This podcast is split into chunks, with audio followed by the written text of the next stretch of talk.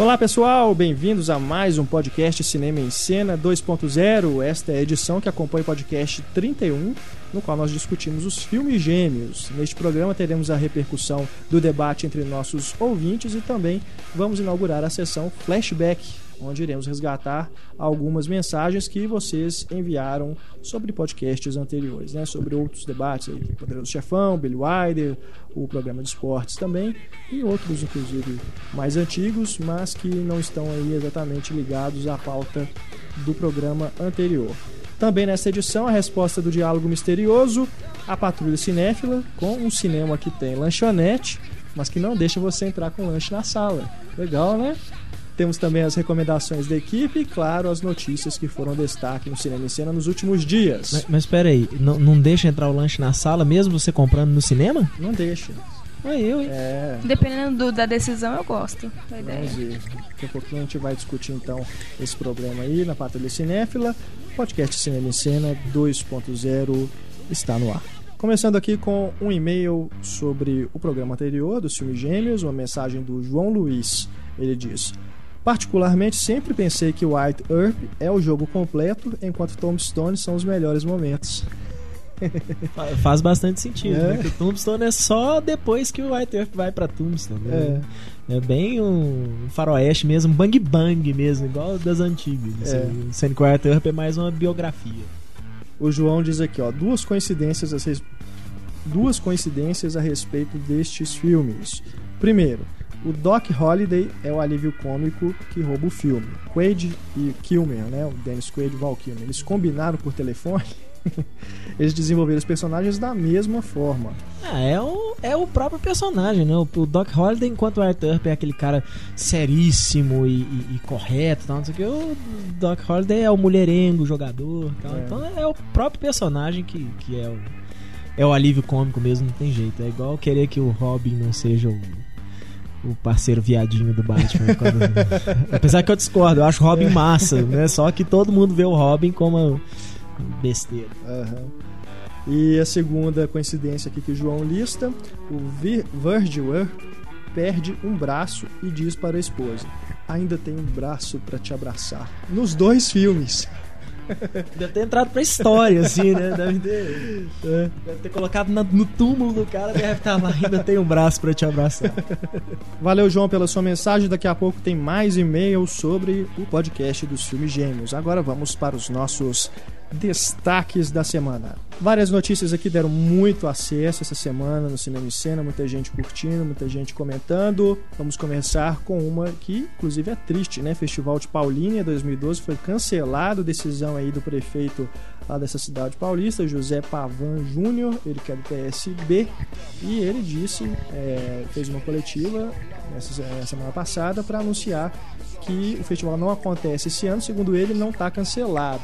Né? Só esse ano realmente eles tinham aí cerca de 10 milhões de reais para investir no festival e vão reverter essa grana para ações sociais, né? Aham. construção de escolas, casa, né, hospital, programa para o meio ambiente, tudo. Né? E segundo ele, o, o problema todo é que Paulínia ainda, ainda depende dos recursos públicos para ser feito, né? o festival ser feito. Então ele disse que quando empresas privadas passarem realmente a cobrir esses gastos todos, eles vão repensar o festival. E é um absurdo que Triste, empresas né? privadas não pensem em cobrir, porque é algo que dá muita publicidade. O Festival de Paulínia valeria muito, muito a pena uma empresa investir no É, eu festival. acho muito curioso essa declaração, porque É. quantos filmes, né, da Globo Filmes mesmo são feitos lá, ué. Pois é, cada, Não que, só filmes, né, outras coisas também. tem que cadastrar o festival no programa de incentivo à cultura lá. é, ué, cadastra É. o próprio Ah, mas aí de qualquer maneira vai ser dinheiro público. Só que ao invés de gastar, vai deixar de entrar. Não, Vamos É, fazer um Inception com, com as leis de incentivo, né? Não, eu. Pra falar a verdade, assim, eu não conheço Paulínia, então acho difícil julgar você falar assim, ah, eu não acredito que eles vão deixar de fazer o festival pra investir nisso. A gente não sabe o quanto precisa de investimento em educação, saúde, essas coisas lá. A gente não sabe, pode ser que realmente precise muito, mas Mas, Mas é não é, ano o dinheiro do festival Exatamente. que vai salvar a Paulina. o que eu acho engraçado é que que coincidência isso acontecer no ano de eleição de prefeitura. Não é? E o. E outra coisa, também é um investimento a longo prazo o festival. O investimento em cultura é um investimento a longo prazo. Além de você educar também um povo, é um investimento econômico. O que, é, o que era Hollywood até alguém transformar ela em Hollywood? Hollywood não nasceu sozinha, espontaneamente. Alguém foi lá e transformou ela em Hollywood. E hoje é uma das maiores fontes de economia dos Estados Unidos.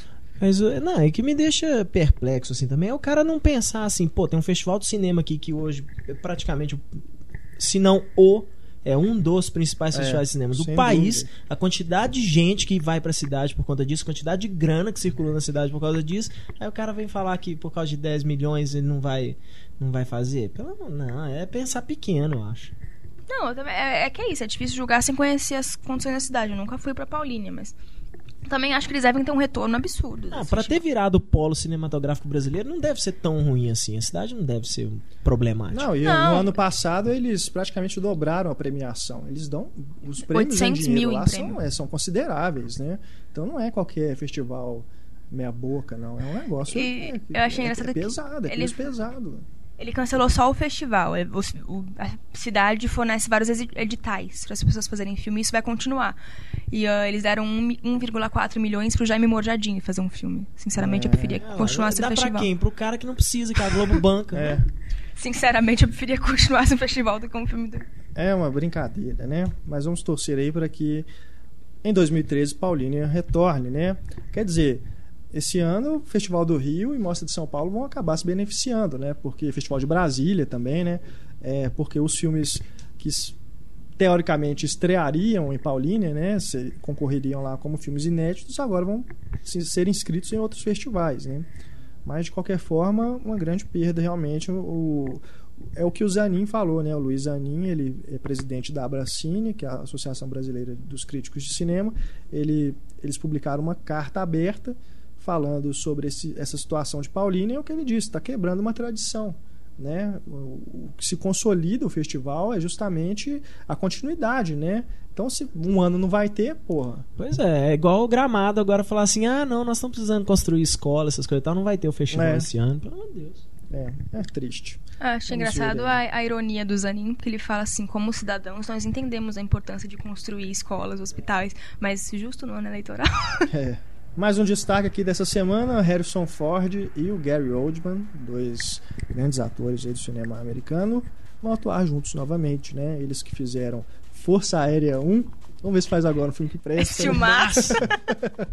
Aquela, a, o efeito visual, então, do avião caindo no mar, então, nossa, aquilo ali vale o filme. É, o pior é que o filme, que é um thriller chamado Paranoia, será dirigido por Robert Luchetti. Um, um clássico da direção. Um clássico. Como é que pode, né, cara? Robert Luquete, que pra quem tão, não sabe, do... Legalmente loira. Legalmente loira do... Par perfeito. Não, é, perfeito é o último, né? É, a verdade nua e crua. É, a verdade nua e crua. É, nossa senhora. Quebrando a banca. É, não, não, o problema é esse. O Quebrando a Banca fez um sucesso moderado nos Estados Unidos, aí ele acha que ele sabe fazer trilha também. É, o filme também vai ter o Liam, Liam Hemsworth, né? O irmão do Chris Hemsworth, que é o Thor. Eu não sei pronunciar o irmão dele, eu falo o irmão do Thor. É, o Liam tá aí nos Jogos Vorazes, né? É, pequenininha a participação dele. É. Até, né? Eu achei que ele era mais importante no, filme. Quer dizer, ele é importante no filme, cara, não, mas participa pouco. Eu jurava que ele era o Armie Hammer, cara. Eu vi o cartaz assim, eu falei, assim, pô, é o Armie Hammer que tá nesse filme. ele tá no da Branca de Neve, né? É. Bom, não foi falado ainda muito sobre o que vai ser esse filme, apenas que é um thriller de espionagem entre gigantes das telecomunicações. Vamos ver, né? Mas eu acho curioso isso, como que diretores meia boca conseguem trabalhar assim com esses atores tão fodas. É pra que ano? Deve ser para ano que vem, né? Porque ainda não, nem começou nem ainda anunciaram o começo de filmagem, nem tem contrato. Esse aí vai ser o Chapeuzinho Vermelho do Gary Oldman no ano que vem, né? É dureza, né? Gary, Gary Oldman, Oldman não precisa disso, né? Por que, Cara, que ele faz isso? Incrível.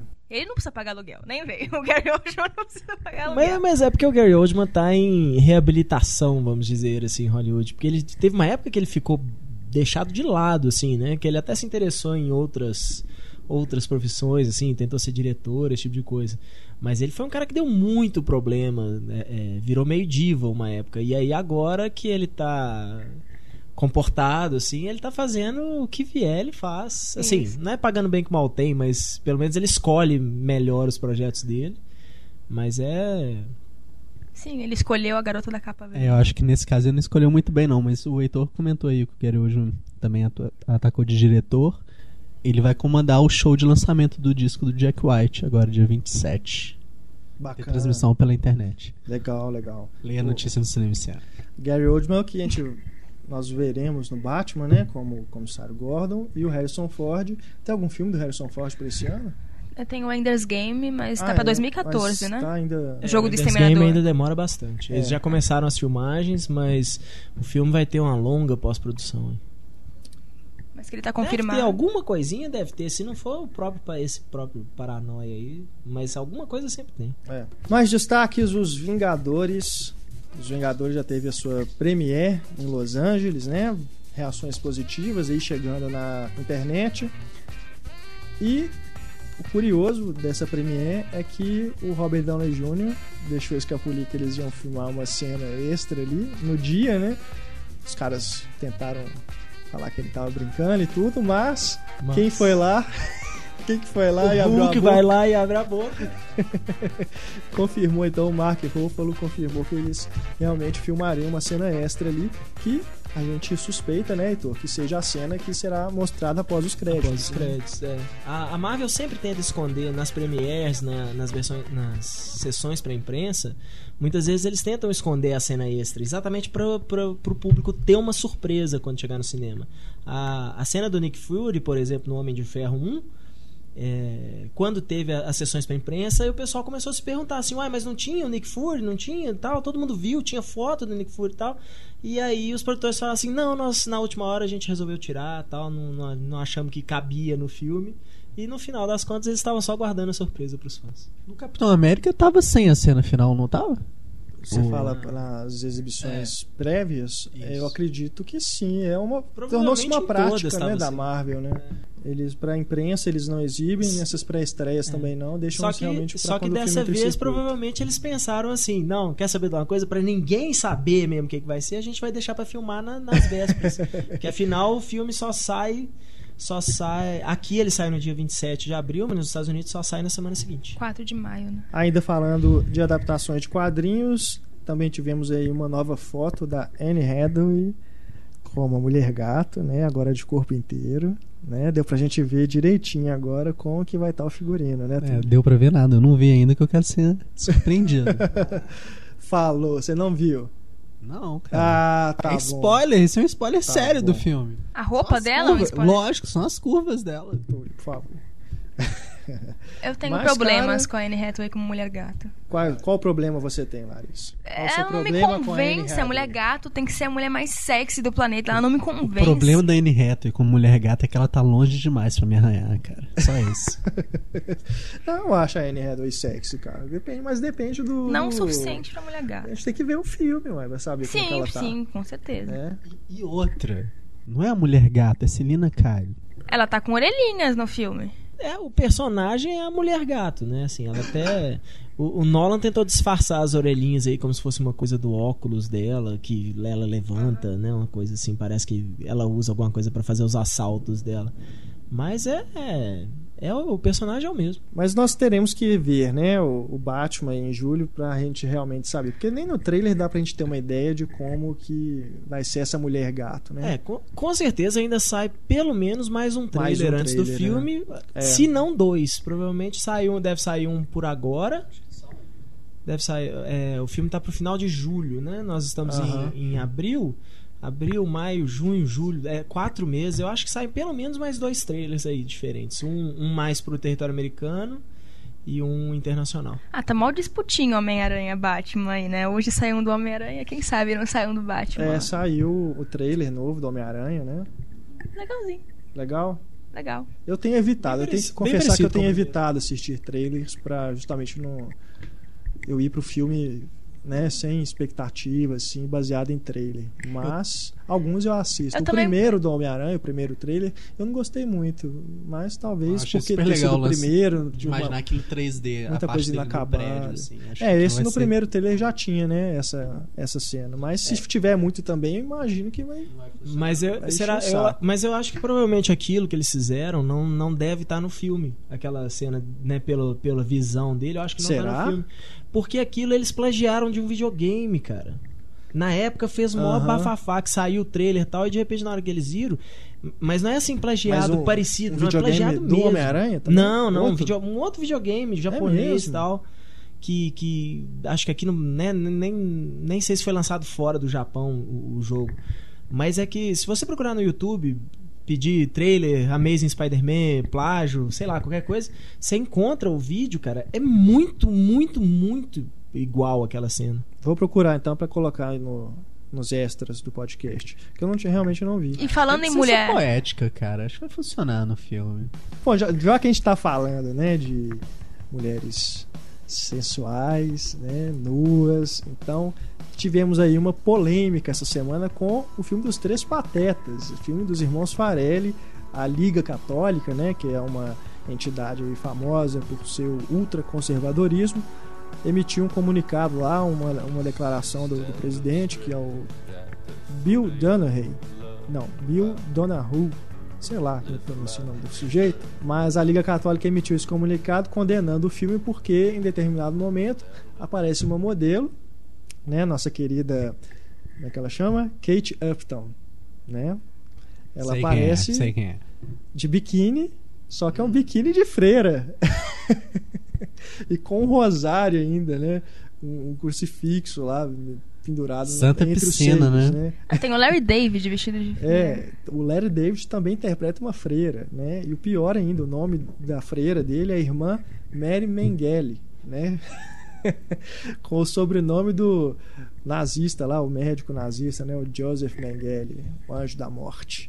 Então isso aí criou uma certa confusão lá na mídia, né? Declarações trocadas aí. O cara também foi num programa de entrevistas, foi falar mal do filme. Quer dizer, falar mal acaba gerando publicidade, né? Como que foi a bilheteria dos Três Patetas?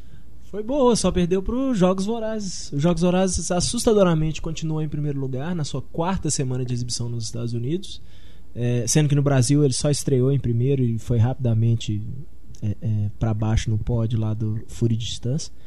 Mas os Três Patetas estreou em segundo lugar, se eu não me engano, com 17 milhões de dólares. É. Então foi relativamente bem, né? Foi, foi, principalmente que é um filme de baixo orçamento, É. é, um filme de 30 milhões, ele vai, vai sair muito bem no final. Eu achei curioso porque os Farelli ficaram tanto tempo, né, desenvolvendo esse projeto e fizeram o filme assim, rapidão, né? É, se- sempre foi um senão nem projeto fariam, dos sonhos, né? né? Sempre É. foi um projeto dos sonhos pra ele. Então, às vezes, é isso, né? Tipo, ele Chegou-se aí a cogitar Champagne, Benício é, Del Jim Toro, Carrey, né? tinha muita gente é, que eles cogitaram colocar no filme, mas às vezes é até por isso, né? Fica tantos anos desenvolvendo o É. filme, na hora que consegue um elenco é rapidinho, então Rapidinho. pra filmar já tá tudo pronto.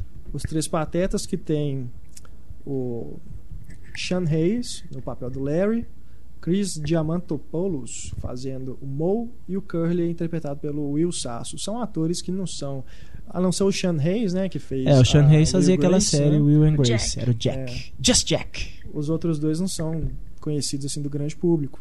Mas, cara, a Larissa que ficou malhando os trailers aqui, não falando mal pra caramba, que não quer ver de jeito nenhum, mas eu achei engraçado, cara. O trailer é bem essa coisa de comédia slapstick, né? Eles falam mais histérica, assim, tem aquelas coisas do- dos barulhos, né? Do, do pastelão mesmo, do- dos três patetas. É um filme que pode funcionar, pode também não funcionar. Tem- que ver. Pelo trailer eu não sei julgar, não, mas eu achei o conceito interessante. Eles pegarem realmente o- a coisa original, né? Da TV, dos três patetas originais. E a crítica em geral elogiou bastante o filme, assim, o filme Mais foi- ou menos, né? É? No Rotten Tomatoes, pelo menos, tava, ele tava Rotten, né? É tava, mesmo? Tava abaixo de 50%. Eu tinha visto, se eu não me engano, foi, não sei se foi a crítica do Hollywood Reporter ou da Variety, assim, algum um, um É. veículo importante elogiando bastante o filme. É que essa, essa classificação lá do Rotten Tomatoes, 40% ainda não é, você ainda pode ter alguma esperança, né? Quando tá com 20% é que aí realmente a maioria meteu o pau. Agora, É. dependendo do número de críticas, né, eles calculam pela percentagem lá. Então, às vezes tá mais ou menos dividido, mas tem tipo duas críticas a mais negativas, aí ele fica rotten, né? O Pablo mesmo fala que de vez em quando ele vai lá dar nota para um filme, ele muda o status com a nota dele, né? É, qualquer um vota no Rotten Tomatoes lá, né? É porque o Pablo ele é, ele realmente Sim, participa ele faz né, parte, do, faz. do quadro de críticos. Mas né? sabe o que é o pior? O problema é que no Rotten Tomatoes, assim, tem muita gente importante no Rotten Tomatoes, por isso que ele não serve muito como base, porque tem muita gente importante, muita gente boa de serviço, mas tem cada muquifo, cara, tempo, cada, é, cada verdade. assim, na hora que você pega assim um filme, um filme que é mais ousado, alguma coisa assim, em termos de, de sexo, alguma coisa, é cheio de, de jornalzinho puritano do interior dos Estados Unidos, tal, que vota também. Então é claro, e os filmes acabam ganhando uma nota ruim, né? Então, É. Muquifo. Mas eu, Muquifo. Eu gostaria mais do- dos Três Patetas se ele realmente fosse mais inocente, como baseado na série. Mas ele tem um apelo sexual, que, claro, não tem nada a ver com religião. É, ele tem um apelo sexual ele, que não tem nada a ver com a série original. É, isso aí vai ser E, curioso. né? sinceramente, Freira de Biquíni, que coisa mais zorra total, sério. zorra total faz, faz mais. Duvido que na Zorra Total tem alguém como essa modelo modelo. como a É, né? Mas olha só, é, acho que até mesmo pela recepção positiva que o Passe Livre teve, é, esse foi um dos motivos que me fez afastar do trailer. Pra... Eu não assisti o trailer do Passe Livre e me surpreendi muito com o filme. Então acho que eu vou na fé, vou na onda e vamos lá de novo e rir. Vou É, na eu fé gosto e vou muito na do- onda. Gosto muito dos Farelli. Tô torcendo que seja bom. Pena que o filme vai chegar aqui com um grande atraso, né?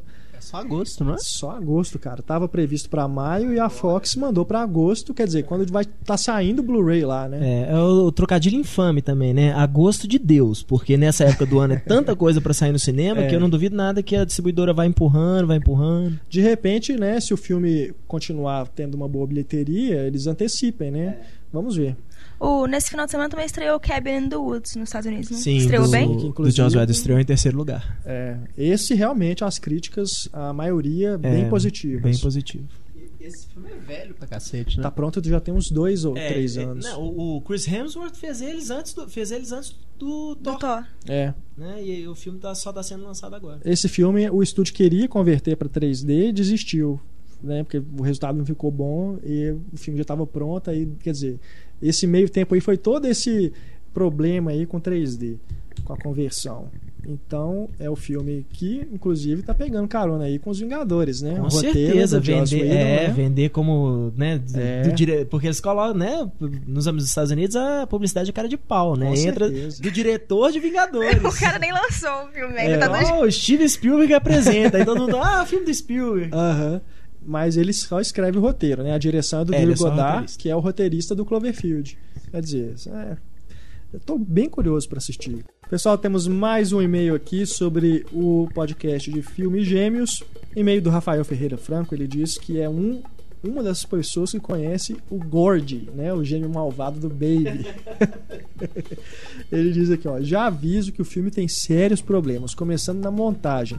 As transições de uma cena para outra são muito ruins. No momento, a menina que adota o porquinho o esconde do pai, no momento seguinte, ele já sabe da existência do porquinho. Não há uma cena em que ele descobre. É um filme inacreditável no mau sentido.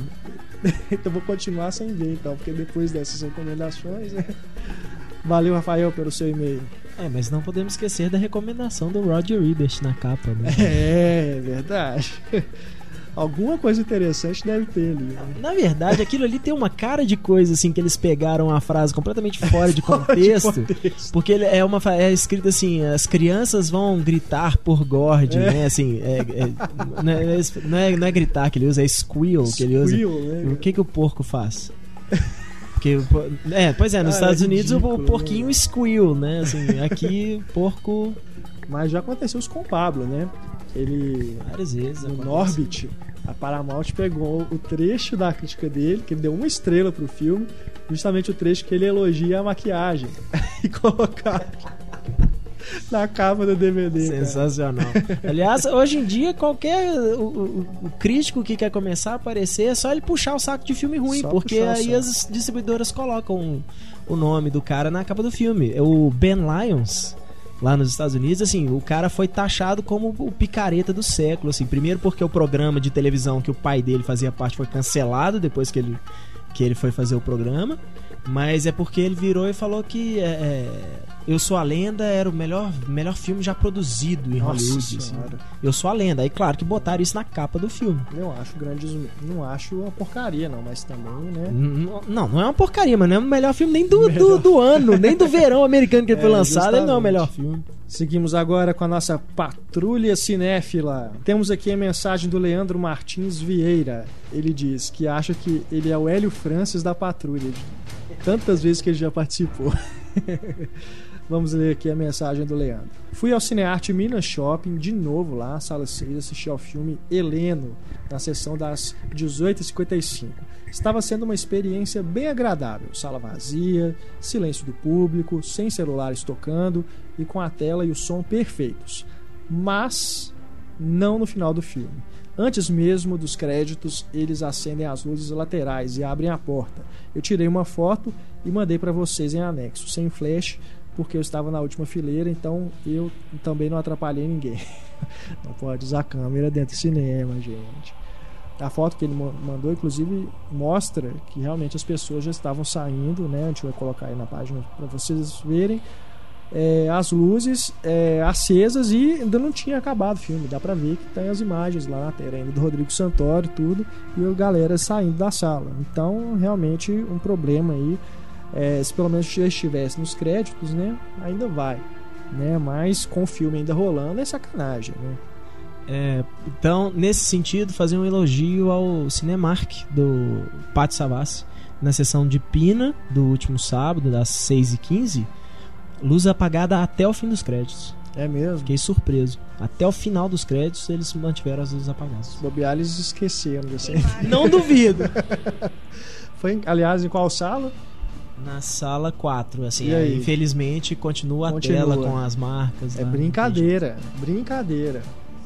A impressão que dá é que a tela, tipo, parece uma coisa assim, a tela tava enrolada e na hora de desenrolar ela amassou em certos pontos ali, porque é tão um do lado do outro, É. assim, as marcas que ela tem, que parece, a impressão que dá é isso, assim, era uma coisa que tava enrolada que na hora que Não, desenrolou... tudo bem. a- Acontece, cara. Agora, o negócio tá lá, tem, Tem que fazer tocar. um ano, cara. É brincadeira isso. Não. Boicotem. É Cinemark. Vamos tá voltar sacanagem. com a nossa campanha. Boicotem a sala 4, Cinemark Pátio Savassi. Vamos, inclusive, colocar. Eu já fiz isso com o meu Twitter pessoal e a Cinemark respondeu. Né? Eu vou colocar agora com o Twitter do Cinema em Cena, que tem muito mais seguidores, né? Então eu quero ver agora a Cinemark se vai, se vai resolver esse problema ou não. Porque isso é brincadeira. Isso é brincadeira, isso é desrespeito. Desrespeito com o nosso dinheiro. Bom, deixa eu me acalmar aqui. Vou ler então a mensagem O- do o Daniel mais- Rosa.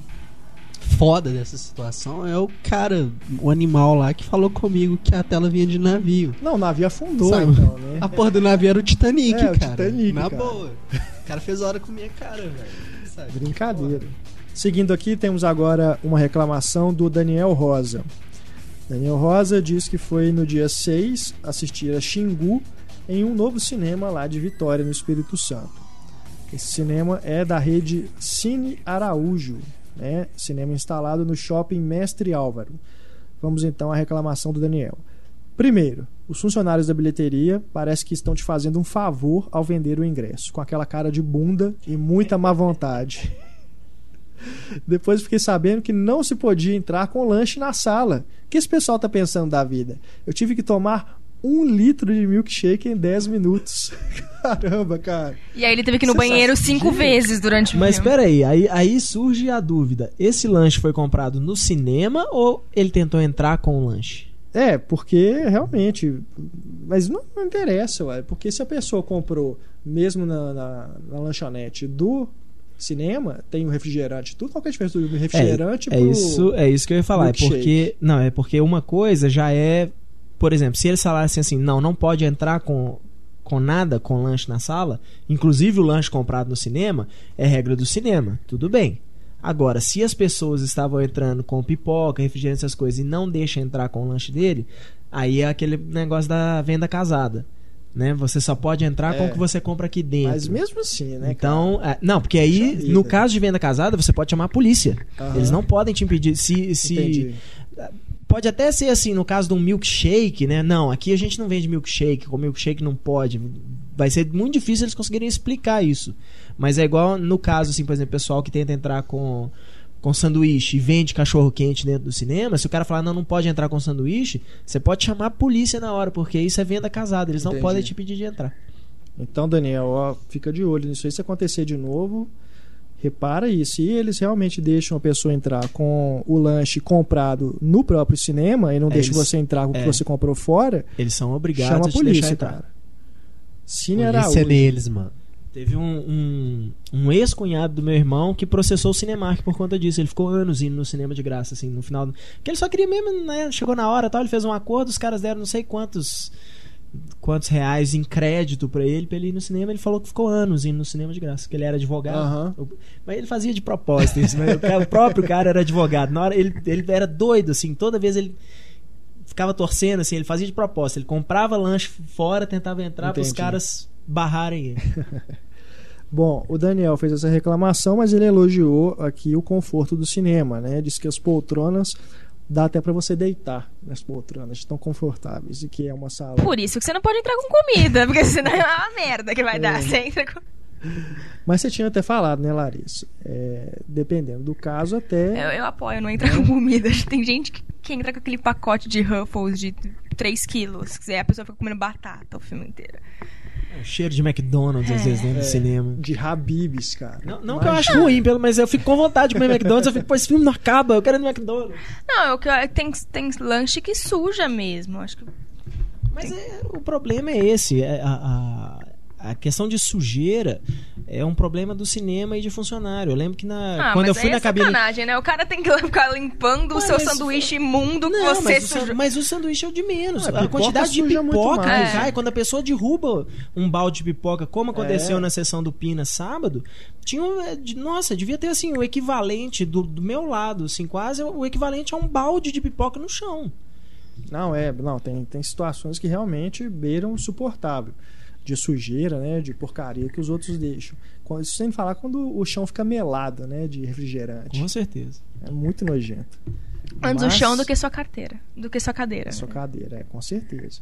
E só terminando aqui o e-mail do Daniel, ele diz que um outro problema que ocorreu nesse cinema é que por duas vezes, durante cinco minutos cada uma, ficou passando o filme pela metade. Problema de projeção, né? Então, quer dizer, esse Cine Araújo aí tá de brincadeira, né, com o pessoal lá de Vitória. Né? Se é um cinema novo, né, as pessoas têm que realmente começar a reclamar para eles já arrumarem logo de cara, porque se continuar assim, puxa vida. Ah, e ele reclamou aqui também que depois do. ele só elogiou a poltrona que é confortável, pelo visto, né? Diz ele que depois que assim começaram os créditos, acabou o filme, começaram os créditos, eles acendem as luzes, desliga o projetor, né? Quer dizer, cortou o crédito, e liga a rádio do cinema numa altura insuportável. Isso se chama Vai Embora. Não, não vá É. assistir os Vingadores lá então, É o- porque certamente tem cena depois dos créditos É. e você vai ficar sem. É o equivalente de você estar num bar e eles começarem Começar a limpar o, ch- o chão, e colocar passar as vassoura no teu pé. da mesa, né? Ver com um balde de água. Eu não assim. me esqueço até hoje, cara, quando eu fui ver o Matrix, Matrix Reloaded no, no, no, no Diamond Mall, ainda não era Cinemark na época, que depois do filme teria o trailer, né, do, do, do Matrix Sim, Revolutions. Aí, na hora que a- né, já desligaram o projetor no meio dos créditos, aí eu fui lá, reclamei. Não, não tem nada não. Eu falei, tem, moço, tem sim, tem sim, tem sim. Religa lá, religa É. lá, né? Foi o tempo assim de, do cara religar, tava na última tomada assim do trailer, aí o cara. Oh, pois é, não, não é que tinha. Eu falei, é, não é que tinha? Agora, como é que Não, rebobina é, essa merda pois aí é. pra, pra eu ver? Isso também ocorreu no Senhor dos Anéis, não é? Depois eles colocaram uma novas cópias em cartaz com o trailer das duas torres no final. Teve rolou um lance desse, se não, se não foi com as duas torres, foi o retorno do rei. Mas esse negócio de funcionário mandar você sair da sala, falar que não tem nada, aconteceu comigo é, há pouco tempo quando eu fui ver o Motoqueiro Fantasma 2 lá no BH Shopping. Tava eu mais uma menina dentro da sala e os, os créditos rolando, tinha- a maioria das pessoas tinha ido embora já. Aí a funcionária fez a limpeza e tudo e veio falar com a gente assim, ó, nós vamos desligar lá. Ela disse, ah, mãe, a gente quer ficar pra ver, né? Se tem mais alguma coisa. Ela, não, não tem não. Aí eu perguntei pra ela, você tem certeza que não tem? Aí ela ficou, sabe, porque, né, com certeza foi uma orientação que ela recebeu para falar que não tem nada. Realmente não tinha. Mas ela recebeu essa orientação para falar que não tinha nada para as pessoas saírem. Bate e, o pé. É, e com certeza a maioria das pessoas não, não, não faz isso, né? Não questiona. Você tem certeza que tem? Uhum. Aí ela falou assim: não, então pode ficar aí. Não, bate o pé e fala assim, moça, eu gosto de ver os créditos É, até o ué. final. Então, Tem uma música que eu ouvi no filme que eu quero ver como é que chama, tá? Parece os créditos. Meu tio trabalhou Meu nesse tio, filme, eu quero ver o nome né? dele lá. Mas realmente, viu? Tem que ficar em cima dessa galera mesmo, porque apesar do Cinemark, né, que tem o costume de deixar rolando até o final, se você não ficar atento, eles cortam mesmo. Vou esquecer do dia lá no Diamond. Não lembro se foi no Diamond ou no pátio. Eu assistindo o filme, querendo assistir o crédito, a menininha lá no. No comunicadorzinho dela. Ah lá, tem gente aqui, desliga aí. Eles não Nossa, desligam. cara, brincadeira. Seguindo aqui com mais um e-mail, agora já fora da patrulha cinéfila, uma repercussão sobre ainda o debate sobre os filmes gêmeos. O Pedro Silva, que é de Belém, Pará, diz aqui: Vocês não deixaram passar em branco completamente, mas não citaram os nomes. A Video Brinquedo é quem faz as animações genéricas. E a Asylum é que fez o Transmorphers, Guerra dos Mundos e vários outros genéricos que tem por aí. A primeira chegou ao cúmulo de relançar agora em DVD os genéricos do tempo do Rei Leão, Aladdin e outros da Disney. Isso na Americanas você acha com facilidade, né? Os Aquela- clones É, da Video Brinquedo. Aquela- Aquelas, aquelas estantes que eles colocam É. lá no meio da loja, assim, com DVD a R$ 9,90. É, Não, eu lembro que na época do Ratatouille saiu um, saiu um de Ratatouille. ratinho. Ratatouille, exato. Ratatouille. Ratatouille. é. Tem também o- Simba, o Rei Leão. Eu que tinha de Todos, criança que cara, alugar tem até do filme. Up, cara, tem o clone do Up, que eu não sei o nome, mas tem também. É bizarro. O Pedro cita aqui um caso da Asylum. Ele diz que eles chegam a extremos. No caso do primeiro Transmorphers, porque há continuações, né? No fórum do IMDB, o diretor xingou todo mundo que criticou o filme sem ter assistido. e todo mundo que falou que baixou o filme ganhou o agradecimento dele e uma ameaça de processo. Tipo, obrigado por assistir o filme, mas da próxima É. vez você pague pra ver, né? Gente, deixa o cara ganhar o dinheiro dele, não tá enganando ninguém. O Weeball não, não desafiou a crítica, os críticos de cinema pra uma luta de boxe? É, Desafiou sim, assim, ele deu uma lista, publicou uma lista de gente falando assim, esses caras aqui é, só, só podem falar mal dos meus filmes se ganharem de mim na porrada. Ah, faz muito sentido. e faz aí ele muito pegou, sentido. pois é, e aí ele desafiou Fez, tal, teve cinco críticos americanos, esses sites de internet, É. essas coisas que, que toparam o desafio. Ele filmou as cenas e tal, e Tem. o Weeball é um boxeador desde a adolescência. O cacete Então ele encheu os caras de pancada. sensacional. Ah, O que, o que passa na cabeça de um crítico pra aceitar um convite desse? o que se Apareceu, passa ué. na cabeça dessa Apareceu, pessoa? só esses caras que tem blog, esses É, caras tipo, que, ah, o Weeball quer aparecer, então eu vou lá aparecer em É, cima ué. dele também, ó.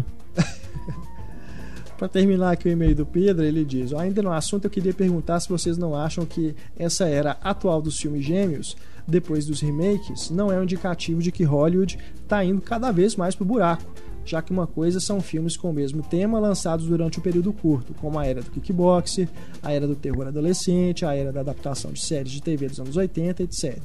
E outra é o que se vê hoje, provavelmente vai crescer, com o exemplo dos três filmes da Branca de Neve. Não acho, não. Acho que isso sempre existiu, em certo modo. É que a gente lembra dos, dos exemplos mais recentes. É, a gente citou Mas sempre exemplos existiu. aí ao longo de várias décadas, Ah, mas né? Sempre teve essa coisa de temas parecidos na mesma época. Não acho É. que é recente isso, não. Isso é até. Isso até acontece até pela, pelo mundo mesmo, né? O que que tá rolando na história da humanidade, assim. É, é, uai, precisamos falar desse tema. né? Exato. Aqui é no assunto. Brasil mesmo, é, o Tropa de Elite fez sucesso, apareceu aí aquele federal, né? Segurança Nacional. Parece... Os, os- os Jack Bauer. É, apareceram outros aí. Mas o, o Pedro aqui ele ainda lembrou de mais um caso de clone, aliás, de filme gêmeo. Ele lembrou aqui do Roboman, de 86, que o título em inglês é The Vindicator, que segundo ele parece um caso de espionagem em cima do Robocop. Eu não assisti, então. De que ano que é que ele dá. falou? O Roboman é de 86, o Robocop é de É de 87. 87, é. Então, de repente, né, como pelo que eu vi no IMDb lá, esse Roboman é produção barata mesmo. Então, se bobear, é uma coisa nesse sentido, né? Souberam que estavam fazendo um filme de um cara que se transforma no ciborgue, vamos fazer um antes aqui, né? Vamos Olha lá, correr pra fazer. Produtores do Roboman. Padilha está fazendo de novo. Sua chance de lançar o Roboman 2. É. Galera, agora temos o nosso flashback, que são os e-mails que vocês nos mandaram sobre podcasts passados. Temos aqui duas mensagens. Primeiro da Isabel Whitman. Ela diz: Gostaria de agradecer a vocês imensamente pelo programa sobre Billy Wilder. Apesar de conhecer o diretor de nome, não havia assistido a nenhum filme dele. E após ouvi-lo, corri para o Netflix e assisti a Sabrina. E se meu apartamento falasse, ouvi o podcast todo de novo. É isso aí. É o Muito propósito bacana. E é assista esse, os né? outros também, que vale É. muito a pena. A Ana vai ficar feliz, né? Ah, a gente fica assistindo feliz. a aula dela duas vezes seguidas. É, verdade. Mas com certeza, o, o podcast do Billy Wilder, outros leitores também mandaram mensagens falando que não conheciam né, a obra do Wilder a fundo e que depois do podcast foram procurar e gostaram dos filmes e tudo. Então, o propósito é esse, né? Como o Túlio já disse aqui, en- entre nas nossas discussões, que é um dos podcasts mais importantes que a gente já fez, né? Porque a série de grandes diretores é para isso né? Não só a gente falar sobre filmes mais famosos desses diretores que a gente escolhe, mas também passar por toda a, a carreira deles para resgatar os filmes menos conhecidos, né? A Isabel continua aqui. Sobre o episódio de cinebiografias de esportistas, não me lembro bem de terem mencionado, mas me veio à mente um filme não muito bom com John Goodman, chamado Ânsia de Viver, em inglês The Baby, que não é o Baby Porquinho, tá? É o Babe Ruth. É o Baby Ruth. O John Goodman interpreta o Baby Ruth. Ela diz aqui, a Isabel: Não recordo de muitos detalhes do filme, mas lembro que ele conseguiu pintar o jogador como uma pessoa bastante odiável. Esse filme é de 92 e é dirigido pelo Arthur Hiller, né? diretor do Love Story. né? Boa lembrança, então. Ainda dentro do assunto dos esportistas, mensagem do Leonardo Cume. Olá, Renato, Heitor, Larissa e Molejo Boy. Agora aguenta, Túlio. Agora Diga aguenta. onde você vai que eu vou varrendo, jovem. Diz aqui o Leonardo. Eu nem sou chegado em esportes, mas tenho alguns pitacos sobre esse podcast. Tem um filme de boxe muito bom que é sobre o Rock Marciano, o único lutador que nunca perdeu nenhuma luta, chamado Marciano. Passou na TV a cabo e não é o filme com o John Favreau. É, ele- pelo que eu pesquisei, esse que ele deve estar se referindo é um filme de 79, também feito para TV. Quem interpreta o Rock Marciano é o Tony Lobianco e o filme do John Favreau é de 99. Mas às vezes alguma outra produção que nem no IMDB tem, né? Não sei. Ele não, não explicou aqui direito, não deu muita referência, então falou apenas que se chama Marciano, né? E tem aquilo também que o Rock Balboa, né? O Stallone se inspirou no modo de lutar do Rock Marciano para compor o personagem. Continuando aqui o e-mail do Leonardo. Por incrível que pareça, dizem que o Grande Dragão Branco é baseado numa história real. E aí, né, Heitor? No, no, no final do filme tem, né? Os letreiros falando sobre o Frank Dukes. Que inclusive é o nome do personagem do Van Damme. Sim.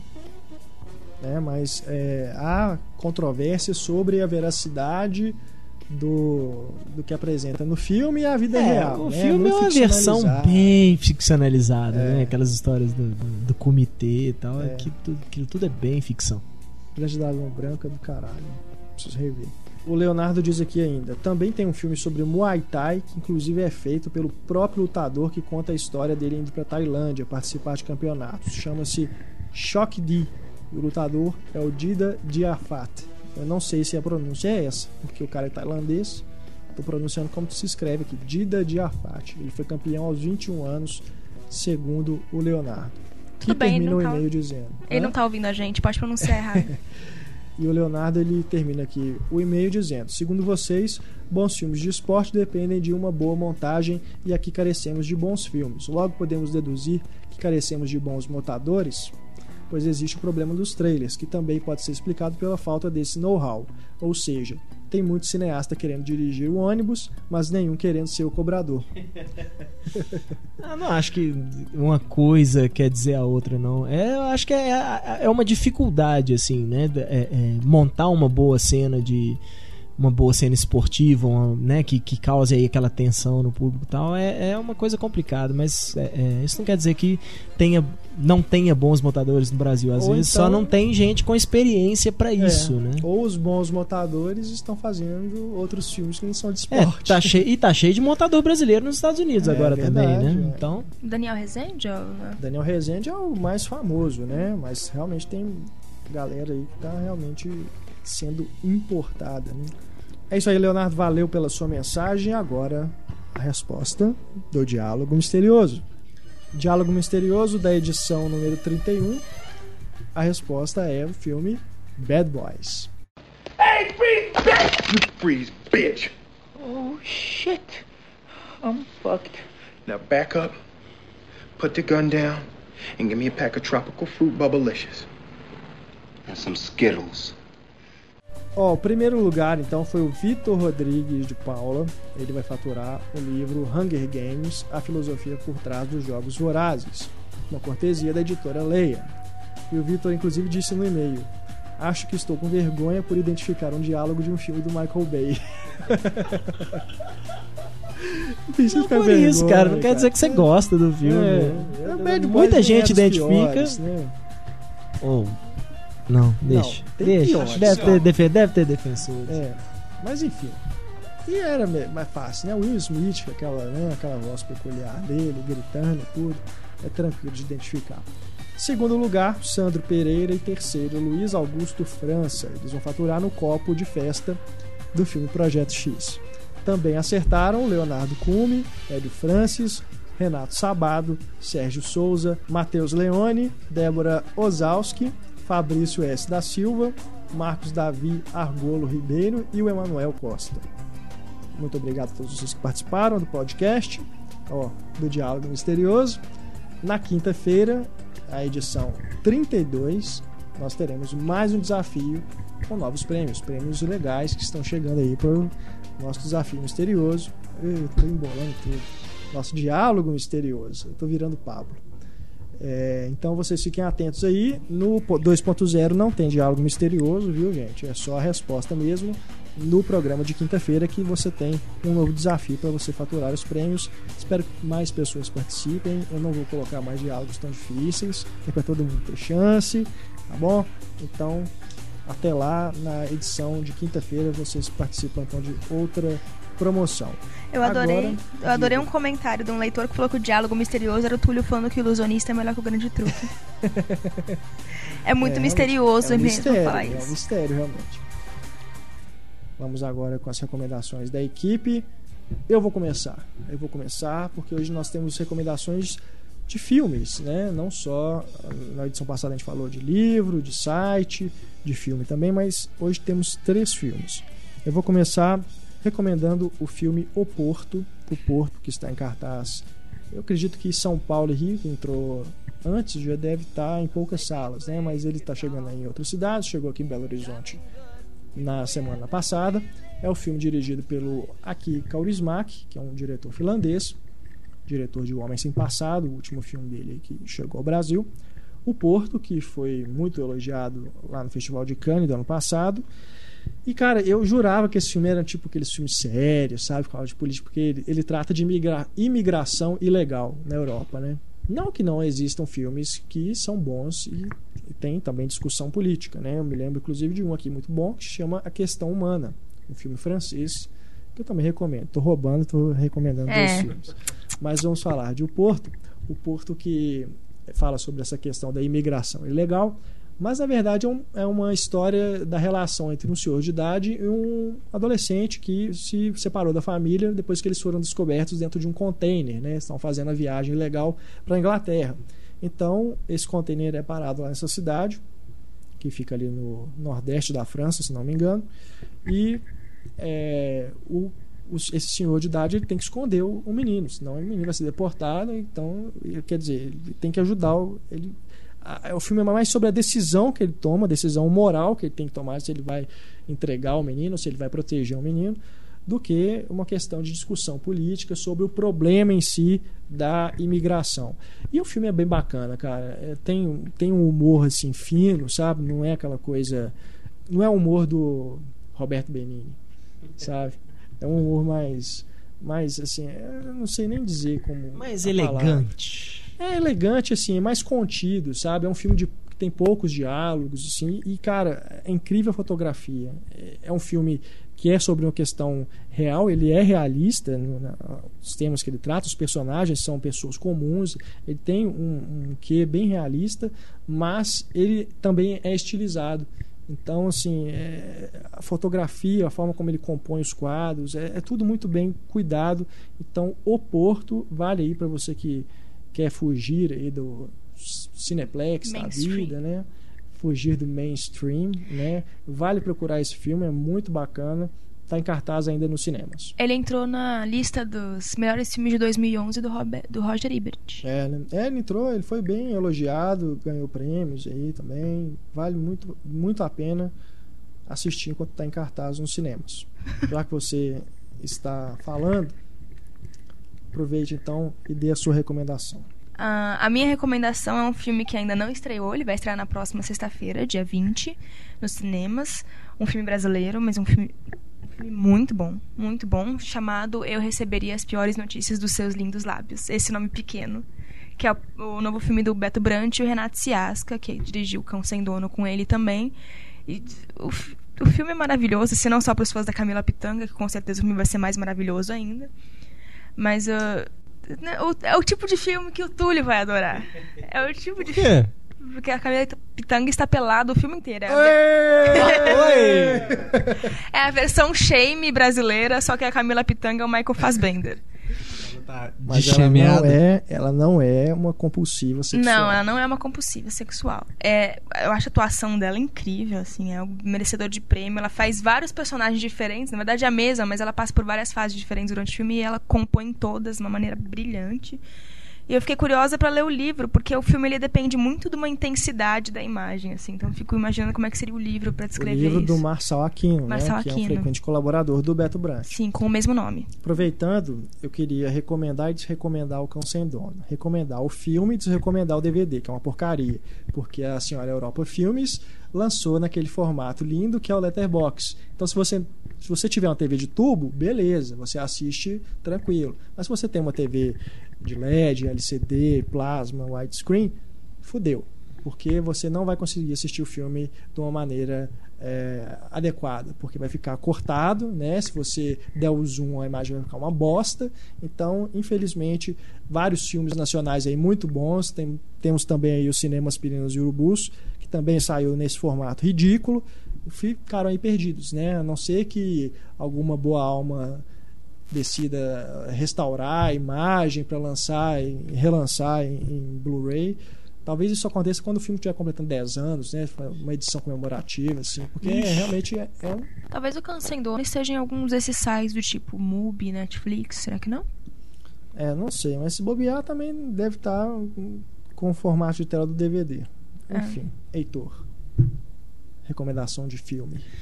A minha recomendação vai para você que frequenta os multiplexes com sala 3D e quer assistir uma coisa diferente. Está atualmente em cartaz o filme Pina, do diretor Wim Wenders, que é uma. É difícil chamar um filme de documentário, né? Ele tem tão pouco assim de, de documentário mesmo, mas é um, um espetáculo. É sobre a coreógrafa e bailarina Pina Bausch, e é o caso daquele diretor que passa a usar o 3D como ferramenta, né? No caso do Scorsese, o caso do próprio James Cameron. Então, mesmo para quem não, não gosta de balé, principalmente que é um balé mais contemporâneo, né? Então assim, não é nada que o balé clássico é bem fácil, né, de acompanhar, assim, tem uma, sempre tem uma historinha, né? E o balé contemporâneo já é mais sobre sentimentos e aflições, esse tipo de coisa. É, mas é interessantíssimo, mesmo quem não gosta de, de, de balé, eu acho que como filme vale a pena ser visto. É muito interessante. Bom, é isso aí. É, é, é aquela coisa que mostra que tem, tem diretor que sabe usar a tecnologia, né? E que essa tecnologia pode ser muito bem usada, como, como Scorsese e o Cameron fizeram anteriormente. Você, quando assistiu Pina, deu vontade de voltar a fazer balé? Cara, eu cheguei à conclusão que eu, eu gostava mais de fazer balé do que de ver balé. ver balé mesmo, eu acho que eu nunca tive muita paciência, cara, mas eu gostava de fazer na época, quando eu era menino. Mas. Mas vale a pena, vale a pena ver, assim. São, É, eu ainda não assisti, tô- Belas imagens. Tem que correr mesmo pra ver ainda no cinema, né? Porque realmente não faz sentido você ver depois sem ser 3D em É, casa. né? até, até, até faz sentido, mas não vai ser a mesma coisa. né? É igual o, o- o Hugo Cabret também. É, ainda pode, né? Ah, ainda é um grande filme, tudo bem, mas era pra ter visto em 3D. É, verdade. Tá faltando. Túlio Dias, a sua recomendação é aquele remédio, como é que chama? Eu, eu tenho uma recomendação, inclusive, de remédio mesmo. É Se mesmo? você tiver com sinusite, gripe, vá de azitromicina. Quer dizer, claro que antes você tem que ir no seu médico, tá? Nossa, tem cara de que mata rato Né? isso. Não tem... Porque a amoxicilina acaba com que você. tá assim. É, a amoxicilina te detona. O Ministério da Saúde adverte. Mas Não- vá no médico não antes, se pelo amor de automedique. Deus. Porra. É, ne- nessa minha condição debilitada de com perigo de escapar com vida, tava no domingo de manhã. Seu balão de oxigênio tá caindo, cuidado. né? Não, e com perigo escapar de vida. Então, seu medo é escapar com, de vi- com vida? Não entendi. Deixa eu fazer a minha Tá, tá bom. coisa. Não vamos Era- interromper. Era um domingo, e aí eu tava assistindo lá no YouTube alguns vídeos e eu lembrei dessa canção do Oasis, o Sunday Morning Call, que tá no quarto disco deles. E é uma música de domingo, sabe? E eu fiquei impressionado na hora que eu tava lendo. Eu assisti o Estranho no Ninho tem pouco tempo. Aí eu assistindo o vídeo, eu vi lá nos comentários as semelhanças do vídeo com o filme. E acabou que realmente o vídeo é baseado, de certa forma, no filme. É, Essa canção, o Noel Gallagher, que vem tocar aqui no Brasil agora em maio, né, ele vem tocar no, em São Paulo e no Rio. Infelizmente não vou porque eu tô de repouso. É, ele fala que detesta essa música porque. E, e a música nem tá no disco de. Na na coletânea que o Oasis lançou recentemente, após o final da banda. Ela não tá no- nos créditos do disco, só que ela é uma música escondida no álbum. Ah, sim. Porque- Aquelas que você escuta o disco até o final, aí fica Ela tipo, tá lá dois junto com em uma. silêncio, aí depois entra. Ela tá colada com outra. E isso aconteceu porque o Noel falou que detesta a música. E é uma música que ele canta. Ó. Acho que foi a primeira música que ele pegou pra cantar depois do Don't Look Back in Anger, que é de 96. Uhum. E o, esse disco, o Standing on, the, Standing on the Shoulder of Giants, eu não sei o ano dele. Mas foi bem depois dele. É uma bela música. é Uma música Bacana. linda. O clipe é muito bom. Tem Podem algo que conferir eu, o clipe aí na página do podcast. tem algo que o. Noel Gallagher não odeia, senão ele mesmo? Os Beatles. Ah, é verdade, então tem duas coisas. Ah, ele acha que os Beatles é melhor que o molejo, inclusive, Túlio. Gente, esquece esse negócio. Isso foi um... O Túlio tava doente aquele dia também quando ele falou isso. Isso Tá? é cilada, O velho. Túlio é doente. Túlio é doente. Cara, eu estou doente, eu não sou doente. Bom, estamos chegando ao final do podcast 2.0. Ainda falando de música, um e-mail do Roberto Ruiz. Ele diz: Peço encarecidamente que me digam qual é o título da música que estão tocando no início do podcast. Young Folks. Muita gente pergunta, né? É, a gente já falou, inclusive aqui no podcast, mas talvez as pessoas tenham perdido. Young Folks, de Peter, Bjorn and John. A única coisa que presta deles. O Roberto diz aqui que apesar de não saber ah, por quê, mas essa música deixa ele triste. Mas ele gosta assim mesmo. Espero que não seja por causa do podcast. É. né? O podcast não te deixe triste. ele elogiou aqui, Túlio, a sua escolha de Bittersweet Symphony, né, que encerrou Obrigado. A estreia da 2.0 na semana passada. Ele diz aqui, ó, é uma outra música que me traz sentimentos que me deixam mais pra baixo do que um umbigo de jacaré, mas que também gosta. O umbigo de jacaré, beleza, Roberto. Para encerrar, então, nós vamos chamar novamente Túlio, estamos falando de música. Túlio Dias, a música tema do podcast Cinema em Cena 31, versão 2.0. É, aproveitando o Bob Dylan, né? Começou a turnê aqui no Brasil essa semana, com show no Rio de Janeiro no domingo. Eu quero falar da música que ele fez pro boxeador Rubin Carter. A música chama Hurricane. E tá num filme com esse mesmo nome, estrelado pelo Denzel Washington em 99. Essa música também tá num filme chamado Jovens, Loucos e Rebeldes, do Richard Linklater. Muito legal. Assim mesmo que pronuncia. tô- Dazed and Confused. É. É um filme muito bacana. Exato, eu não assisti ainda. E também tá no Reinaldo em Clara.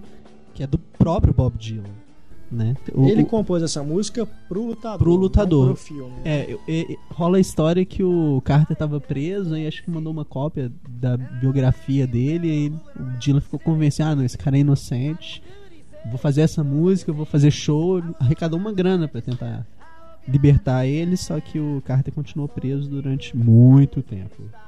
O Dylan, inclusive, foi aconselhado a trocar alguns versos da música pra evitar um processo em cima dele, de tão polêmico que é a parada.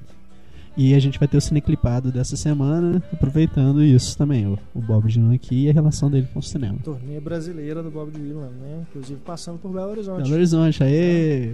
É isso aí, galera. Fica então com Hurricane de Bob Dylan, nossa música de encerramento, a música tema do podcast, escolhida pelo Túlio Dias. O podcast Cinema em Cena retorna na quinta-feira com a edição número 32. Mandem seus e-mails para cinema@cinemaencena.com.br. Um grande abraço, eu sou Renato Silveira. Participaram desse podcast Heitor Valadão, Túlio Dias e Larissa Padrão. Pode mandar um beijo? Você quer mandar um beijo? Pra Isso Xuxa. aqui não é programa da Xuxa, É. mas pode mandar. Quero mandar um beijo pra Júlia, pra Ivne, porque a Ivne vai assistir o show do Bob Dylan comigo. E pra Júlia porque ela é linda. Beijo. Meu Deus do céu. Depois dessa, nós vamos embora. Um grande abraço, tchau.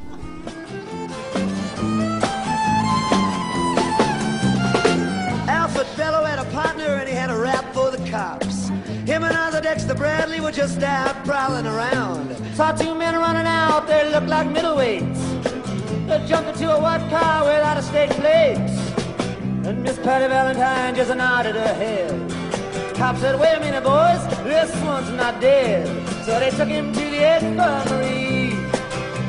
And though this man could hardly see, they told him he could identify the guilty man.